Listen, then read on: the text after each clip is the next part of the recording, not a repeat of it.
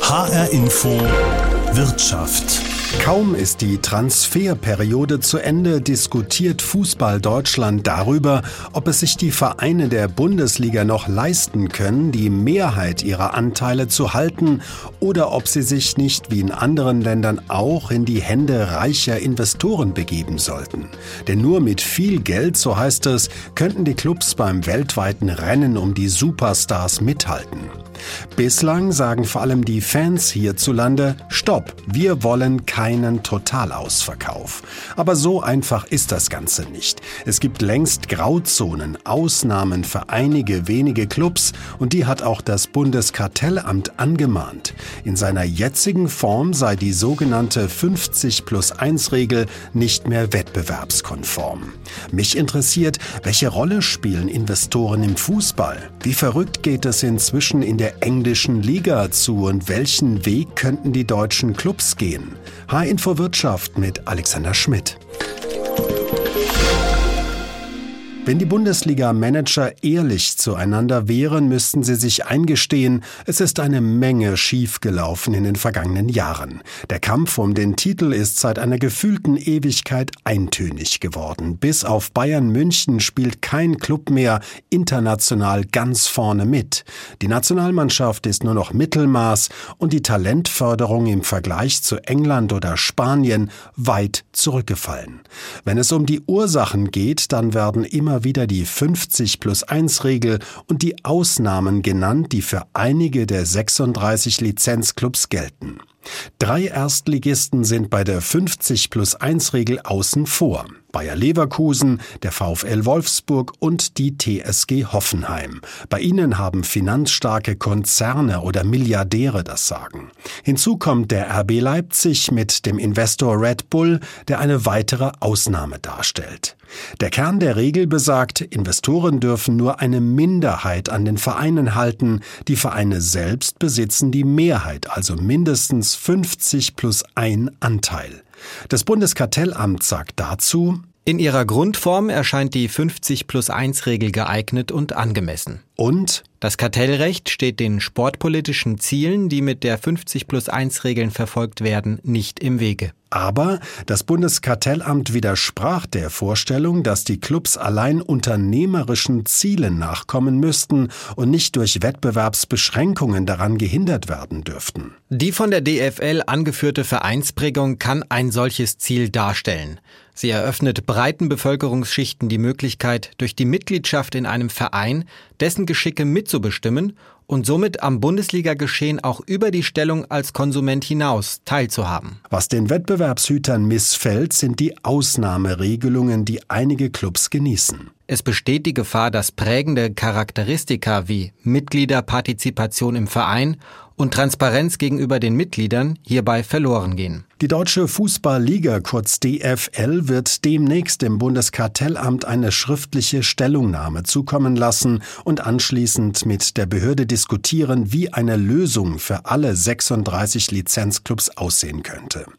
Bei dem Streit der Clubs geht es nicht nur um die Frage mehr oder weniger Einfluss der Investoren, mehr oder weniger Ausnahmen von der Regel, es geht auch um das grundsätzliche Verständnis von Fußball, auf der einen Seite Emotionen, Gemeinschaftsgefühl und Teilhabe, also das Soziale, auf der anderen Seite Kommerzialisierung, Profit und Prestige, also das Ökonomische.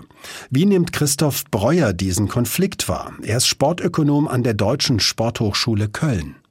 Einerseits ist ganz deutlich nachzuweisen, dass die Kommerzialisierung in den letzten Jahren, also die Kommerzialisierung des Fußballs in den letzten Jahren deutlich vorangeschritten ist.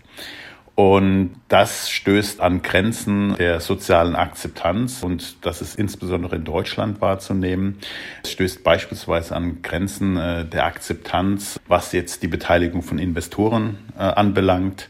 Es stößt an Grenzen der Akzeptanz, was eine Maximierung der Dauerkarten- oder Ticketeinnahmen anbelangt. Es wäre ökonomisch zweifelsohne an vielen Standorten denkbar, diese zu Höchstpreisen zu versteigern. Und es stößt auch an Grenzen der Akzeptanz, was die Gehälter und Ablösesummen anbelangt.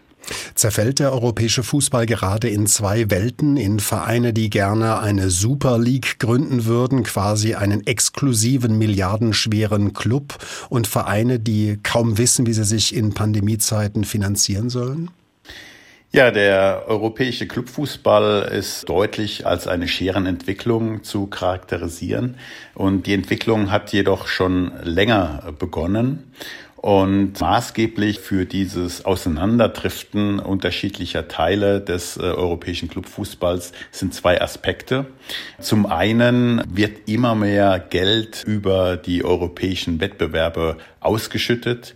Bayern München hat äh, beispielsweise bei dem letzten Champions League Erfolg mehr Geld in dem gesamten Jahr durch äh, den europäischen Wettbewerb erwirtschaftet als durch die Bundesliga.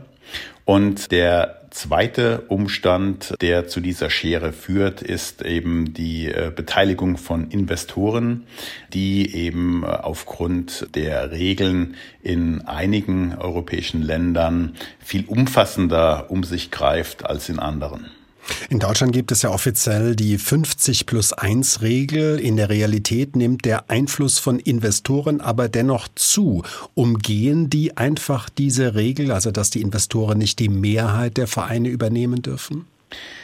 Sie haben das völlig richtig dargestellt. 50 plus 1, da nimmt man zunächst einmal wahr, das wären gleiche Bedingungen. Und wenn man sich ein Stück näher die tatsächliche Realität in den Clubs anschaut, dann sehen wir doch sehr viel Ungleichheit.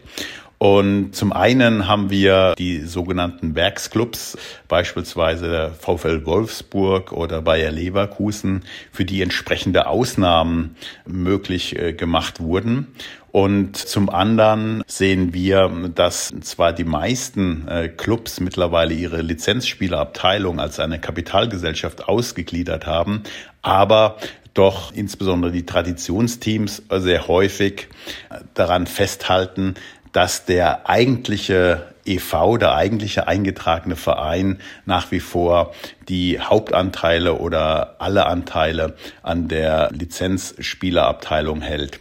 Aber auch hier äh, muss man sagen, es gibt nahezu nichts, was es nicht gibt unter dem Dach von 50 plus 1.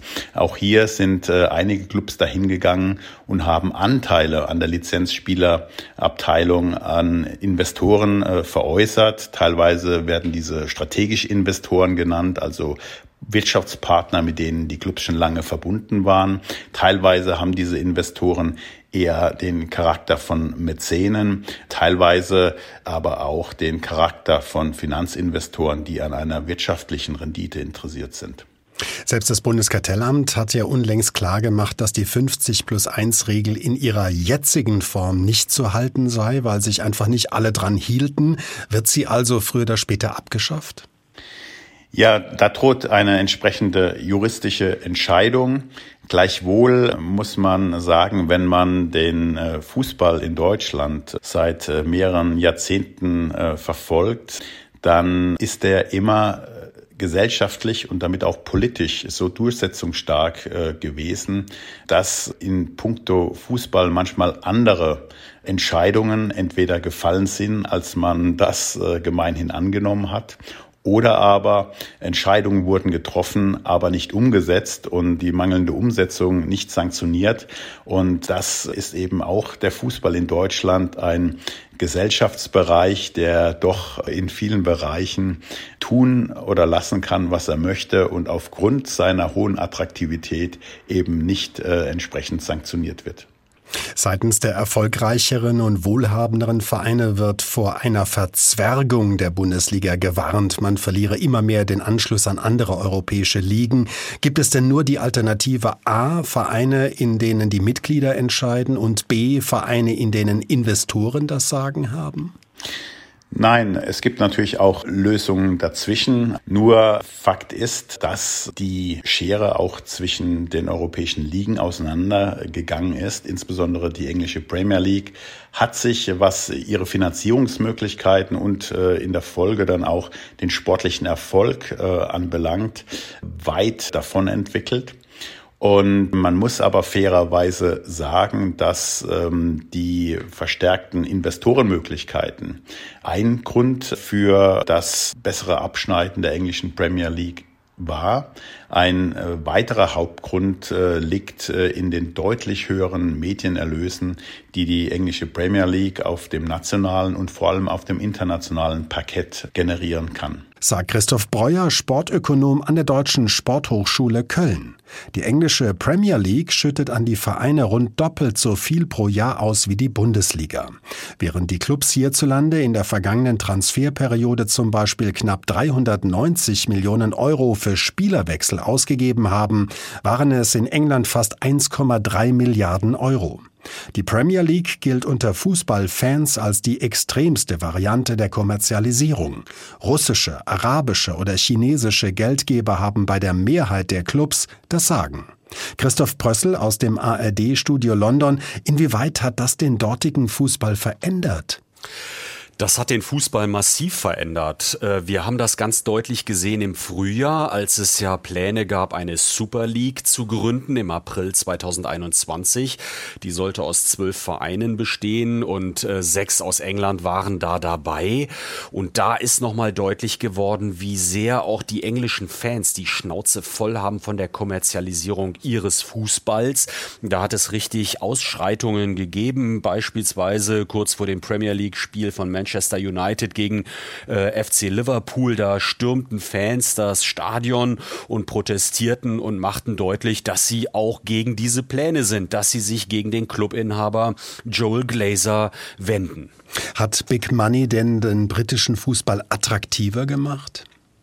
Ich glaube, das ist ein zweischneidiges Schwert. Ähm, man muss, glaube ich, festhalten, dass natürlich das viele Geld den Fußball auch sehr gut gemacht hat.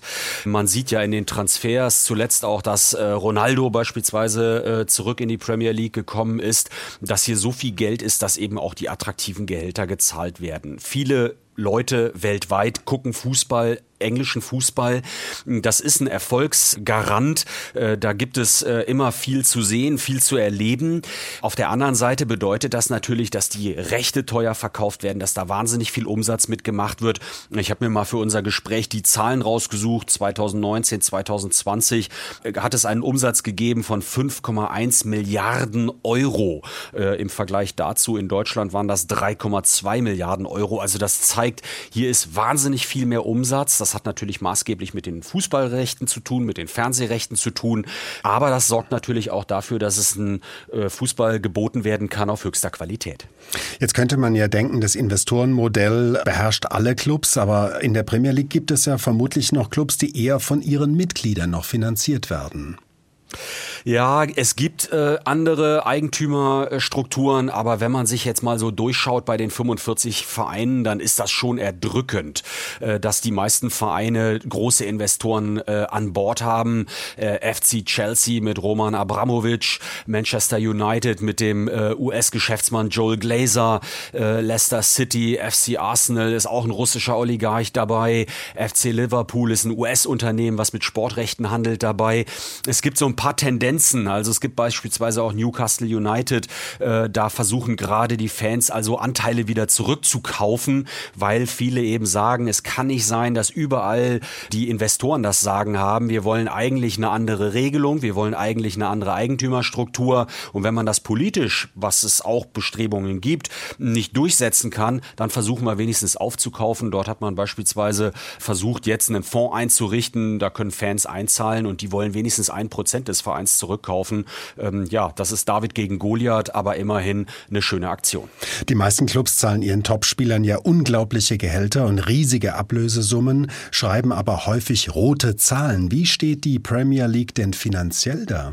Also insgesamt betrachtet ist es interessant zu sehen, dass die Gewinne total gering sind. Ich habe ja eben die Umsatzzahlen genannt für 2019, 2020 und man kann das auch für den Gewinn nochmal äh, darstellen. 63 Millionen Euro haben die in der Saison nur Gewinn gemacht und die deutschen Clubs, die einen deutlich geringeren Umsatz hatten, die haben 215 Millionen Euro äh, Gewinn gemacht in der gleichen Zeit. Und äh, interessant ist zum Beispiel zu sehen, Manchester United, die haben eine Riesenverschuldung und die ist auch noch gestiegen. Das hat auch mit der Corona-Krise Einspielerkrise zu tun, wo man weniger Spieler hatte, weniger Zuschauer, weniger Einnahmen, also in den Stadien selber. Aber die haben eine Verschuldung ausgewiesen im März 2021 von über 440 Millionen Pfund. Und das hat natürlich Auswirkungen. Gerade dort gibt es auch Kritik an den Besitzern. Dort sagen viele Fans, viele Experten, da muss endlich investiert werden. Bei Manchester United, da muss Geld reingesteckt werden ins Stadion beispielsweise. Eine von der Regierung eingesetzte Kommission soll jetzt ja Vorschläge unterbreiten, die hochverschuldeten Clubs stärker zu kontrollieren, ihnen gewisse Regeln an die Hand zu geben. Was genau wird da diskutiert? Da wird vor allem diskutiert das, was in Deutschland Realität ist, also die 50 plus 1 Regel. Gerade nach den Super League Plänen, wo dann also nochmal sehr deutlich geworden ist, dass die Fans eigentlich überhaupt keine Macht haben bei den englischen Fußballclubs. Da gab es dann immer wieder den Blick nach Deutschland. Da ist auch viel berichtet worden drüber und da gab es auch eine Petition, die gefordert hat, dass diese 50 plus 1 Regel nach deutschem Vorbild in England umgesetzt werden soll, eingeführt werden soll. Die britische Regierung Regierung befasst sich jetzt damit. Boris Johnson hat deutlich gesagt, dass er diese Pläne in Betracht zieht, dass es nicht sein kann, dass die Namen großartiger britischer Städte bei den Fußballclubs zwar genannt werden, aber auf der anderen Seite eben eigentlich dort in diesen Clubs nur die Investoren das Sagen haben. Und das möchte man ändern. Und da werden die Pläne gerade durchdacht, äh, bearbeitet. Ja, und die müssen sich auch auseinandersetzen mit dieser 50 plus 1 Regel. Und wie gesagt, Deutschland gilt da als Vorbild. Deutschland mit seiner 50 plus 1 Regel gilt als Vorbild, sagt Christoph Brössel aus dem ARD-Studio London. In beiden Ländern wird also eifrig diskutiert, wie der Fußball in Zukunft finanziert werden soll.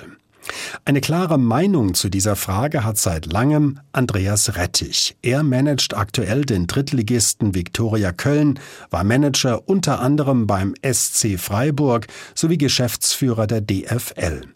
Ihn habe ich gefragt, einmal angenommen, Sie planten jetzt mit Viktoria Köln den direkten Aufstieg in die zweite und dann in die erste Fußball-Bundesliga. Wäre das ohne die Hilfe von Investoren überhaupt möglich? Naja, es gibt schon eine Korrelation zwischen Geldeinsatz oder Mitteleinsatz und sportlichem Erfolg. Äh, deswegen sage ich auch grundsätzlich, je mehr Geld zur Viktoria kommt, äh, desto höher die Wahrscheinlichkeit, dass man aufsteigt. Aber zur äh, Kehrseite hört auch, es gibt einen entscheidenden Unterschied zwischen der Realwirtschaft und dem Profifußball. Wenn alle DAX-Konzerne jeden Tag alles richtig machen, dann können sie die Wettbewerber nebeneinander Erfolg haben. Wenn alle Bundesliga-Manager jeden Tag alles richtig machen, steigen trotzdem drei ab. Damit will ich sagen, sagen, das ist immer eine Wette auf die Zukunft und man muss aufpassen, dass man eine nicht so große Hasardeur-Mentalität an den Tag legt. Bedeutet das jetzt umgekehrt, dass Vereine, die keine potenten Geldgeber im Rücken haben, eigentlich kaum eine Chance haben, nach oben zu kommen? Nein, ich bin da etwas nostalgisch äh, veranlagt äh, in der Frage. Ich habe bei Clubs gearbeitet wie Freiburg und Augsburg, wo wir auch mit weniger Mitteln äh, sportlichen Erfolg hatten. Deswegen bin ich auch ein absoluter Unterstützer und Verfechter der 50 plus 1 Regel, die ja genau diesen Kapitalzugang, den ungezügelten, auch reglementiert. Weil wenn diese Regel einmal fällt, wird äh, ein ungebremster Kapitalfluss möglich sein. Und dann geht es eben nicht mehr um Managementqualitäten, um Transfers, um Jugendförderung, sondern dann geht es äh, darum, wer sammelt am schnellsten das meiste Geld ein. Dann ist die Bundesliga-Tabelle Tabelle eben keine Sporttabelle mehr, sondern eine Forbes-Tabelle. Und das würde natürlich den letzten Nerv töten. Bevor wir auf die 50 plus 1 Regel zu sprechen kommen, noch die Frage, nicht nur Vereine, die nach oben wollen, haben ja ein Problem, sondern auch Vereine, Sie haben es schon angesprochen, die absteigen von der ersten in die zweite oder von der zweiten in die dritte Liga. Wie muss man sich diese Übergänge finanziell vorstellen? Sind das immer Katastrophen, wo dann plötzlich auch Investoren möglicherweise abspringen? Ja, es ist in der Tat, ich würde nicht von Katastrophen im Sport sprechen, aber es ist natürlich ein wirtschaftliches Desaster, ich würde es mal so bezeichnen, weil wenn man sich die Übergänge der gravierendste, und da sind sie schon mit anderthalb Beinen in der Insolvenz, äh, Abstieg ist von der zweiten in die dritte Liga, ein Gespür äh, möchte ich mal vermitteln von Zahlen. Wenn sie absteigen aus der zweiten in die dritte Liga, dann fallen sie von deutlich mehr als sieben Millionen Euro Medienerlösen auf eine Million bei nahezu unveränderten Kosten im Jahr, was die Personalkosten angeht, weil sie ja wieder hoch äh, wollen. Äh, daran erkennen Sie schon, wie gravierend äh, dieser Abstieg äh, ist in der Frage. Aber das alles Entscheidende ist, wie überall im Leben, ist das Verantwortungsbewusstsein der Entscheidungsträger. Wenn Sie natürlich in der Winterpause den drohenden vor Augen die Kohlen rauspfeffern und die Millionen investieren, um den Abstieg zu vermeiden, dann gehen Sie oft ein hohes Risiko ein. Wenn diese Rechnung nicht aufgeht, endet das wie bei Schalke, bei Bremen, bei 60 München, bei Offenbach und, und, und. Also von daher warne ich dringlich davor, dieses Verantwortungsbewusstsein Verantwortungsbewusstsein nur auf die 34 Spieltage zu beschränken. Ein guter Manager zeichnet sich aus, dass er Verantwortung auch für die Zeit danach übernimmt. Wir haben ja derzeit ein System, das es den Clubs untersagt, dass ein Investor die Mehrheit übernimmt, also diese 50 plus 1 Regelung. Aber die Clubs können ja ihre Profiabteilungen in eine Kapitalgesellschaft ausgliedern und für diese dann Geldgeber suchen. Ist das nicht ein Stück weit Augenwischerei, was da betrieben wird? Wenn man sich konsequent dran halten würde, nein, weil äh, der Sport äh, ist ein besonderer Wirtschaftszweig äh, und deshalb ist er eben halt nicht eins zu eins mit der Realwirtschaft äh, vergleichbar. Die 50 plus 1 Regel ist für mich das letzte Stoppschild einer immer fortschreitenderen Kommerzialisierung und wenn wir die Menschen verlieren, indem man das Gefühl hat, äh, es ist wie in der Realwirtschaft und der Fan mutiert zum Kunden, verlieren wir diese emotionales äh, Band, diese Verbundenheit. Sie haben eben gesagt, wenn sich alle dran halten würden, aber so ist es ja in der Realität nicht. Das Bundeskartellamt hat das ja auch festgestellt und hat gesagt, zu viele Ausnahmen, keine einheitlichen Regeln. Was wird also mit der sogenannten 50 plus 1 Regel geschehen? Wird sie früher oder später fallen? Nein, ich bin ja nun bekanntermaßen bekennender Unterstützer der Regel aus äh, tiefster Überzeugung. Und die 50 äh, plus 1 Regel hat schon viele äh, Stürme überstanden, beginnend bei 2011, als Hannover 96 die Regel schon zu Fall bringen wollte. Ähm, wir als damals als St. Pauli in meiner Eigenschaft haben wir einen Antrag gestellt 2018, der von der Mitgliederversammlung mehrheitlich angenommen wurde. Und auch jetzt hat das Bundeskartellamt ja klar gesagt, diese Regel ist kartellrechtskonform an anzusehen. Man muss nur in anderen Abführungen über die Ausnahmen sich Gedanken äh, machen. Und dazu äh, der Hinweis, äh, 50 plus 1 ist eben keine juristische äh, Betrachtung und Entscheidungsfrage, sondern eine sportpolitische. Wollen wir einen integren Wettbewerb? Wollen wir Wettbewerbsgleichheit oder nicht? Und deshalb ist eher die Sportpolitik, und deshalb äh, haben wir damals auch den Antrag gestellt, gefragt, zu sagen, wollen wir es oder wollen wir es nicht? Und äh, ich denke, dass sich die Mehrheit der Clubs bisher darauf verständigt hat, ja, 50 plus 1 gehört zum deutschen Profifußball. Wie würden Sie sich persönlich eine Reform der Finanzierung der Profiklubs wünschen bzw. vorstellen? Ich würde mir äh, wünschen, dass man die Anreize für Investoren geringer ausgestaltet, weil äh, das ist ja gerade das große Problem in der aktuellen Zeit. Wir haben Anlagenotstand, es ist so viel Kapital im äh, Markt. Der Return on Invest ist lukrativ in einer prosperierenden Branche wie dem Profifußball, die Wachstum verspricht. Deshalb würde ich in der Frage auch Vorgaben machen, dass auch Investitionen, die eben nicht einen monetären Return on Invest bringen, verlangt werden, beispielsweise indem man äh, in Nachhaltigkeitskriterien, die die DFL vorgeben müsste, äh, hier investiert und dass man letztlich also nicht nur äh, Geld investiert, um Geld zu verdienen, sondern der Profifußball muss einen gesellschaftlichen Beitrag leisten. Deshalb hat er auch seinen hohen Stellenwert und Popularität und die darf er nicht verlieren. Und dazu gehört auch ein Invest in Themen wie Nachhaltigkeit. Der Profifußball muss einen gesellschaftlichen Beitrag leisten, sagt Andreas Rettich, Fußballmanager und ehemaliger Geschäftsführer der Deutschen Fußballliga. Er gehört zu den Befürwortern der 50 plus 1 Regel. Das meiste Geld stammt aus nationaler und internationaler Fernsehvermarktung. Die DFL schüttet in der laufenden Saison 1,4 Milliarden Euro an die 36 besten Vereine Deutschlands aus. Hinzu kommen die Sponsoren, die weitere Millionen zahlen. Ganz vorne mit dabei ist erwartungsgemäß Bayern München. Adidas soll für seinen Ausrüstervertrag jährlich rund 60 Millionen Euro zahlen. Audi für Ärmel Sponsoring 55 Millionen, die Deutsche Telekom für Trikotwerbung 45 Millionen, die Allianz für Stadion Namensrechte 6 Millionen, es folgen Paulaner, Siemens und andere. Bei Eintracht Frankfurt zahlen die Deutsche Bank, DPD, Krombacher, die Deutsche Familienversicherung, Mainova sowie die Deutsche Börse. Wer zahlt, will in der Regel auch Einfluss nehmen. Ich habe Jürgen Mollner, Kapitalmarktexperte beim Online-Broker Robomarkets und Ex-Profi-Fußballer gefragt, wie dieser Einfluss in der Praxis denn aussieht. Der Einfluss sieht in der Praxis folgendermaßen aus, dass im Aufsichtsrat natürlich eine oder mehrere Stimmen des Investoren vertreten sind und dass die dann dort ein gewisses Mitspracherecht haben. Das heißt Mitspracherecht, wenn zum Beispiel in Spieler investiert wird und zentrale Entscheidungen getroffen werden. Ganz genau so ist es. Also Spielerkäufe, Spielerverkäufe und die Finanzen des Vereins, dass das auch über diese Sachen geregelt wird. Bringt ein Investor einfach einen Koffer Geld mit und sagt, macht mal, macht einen erfolgreichen Fußball? Oder ist dieses Geld mehr so eine Art Garantie im Hintergrund und der Club macht ganz normal weiter, nimmt Kredite auf und so weiter? Das Koffergeld ist natürlich sehr plakativ genannt, aber grundsätzlich ist es natürlich eine Sicherheit, um dem Club äh, die nötigen Ressourcen zu geben, wenn dann es doch mal brennen könnte. Ich würde es vergleichbaren mit dem Festgeldkonto von Bayern München. Wenn ein Spieler mal auf der Agenda von Bayern ist und äh, ist nicht im Budget eingeplant, kann man immer noch an das Festgeldkonto gehen. Kredite sind die vorherrschende Finanzierungsform im Profifußball. Warum sind die Clubs da nicht ein bisschen innovativer und setzen zum Beispiel auf Finanzierungsinstrumente wie Projektfinanzierungen oder Crowdfunding? Es gibt also viele moderne Finanzierungsformen. Sie haben das probiert mit den gewissen Fananleihen bei Bundesliga-Vereinen, damals bei Schalke 04 oder Kaiserslautern, aber die sind meiner Meinung nach krachend gescheitert, weil die Investoren, also sprich der Fan, hat in der Regel ja sein Geld nie zurückbekommen. Rund 30 Clubs sind weltweit börsennotiert. Die Bilanz sieht in Deutschland ja eher gemischt aus, oder? Ja gut, wir haben die Borussia Dortmund-Aktie, die ja mit 11 Euro an die Börse gekommen ist. Dann war sie zwischenzeitlich mal einem Euro, dann wurde sie gerettet. Und jetzt, je nach Ergebnis, schwankt sie zwischen 5 und 8 Euro. Ich glaube, die Fußballaktie ist eher ein Fanartikel als ein Anlagevehikel. In Deutschland haben wir die 50 plus 1 Regel, die es den Investoren ja untersagt, die Mehrheit an einem Club zu übernehmen.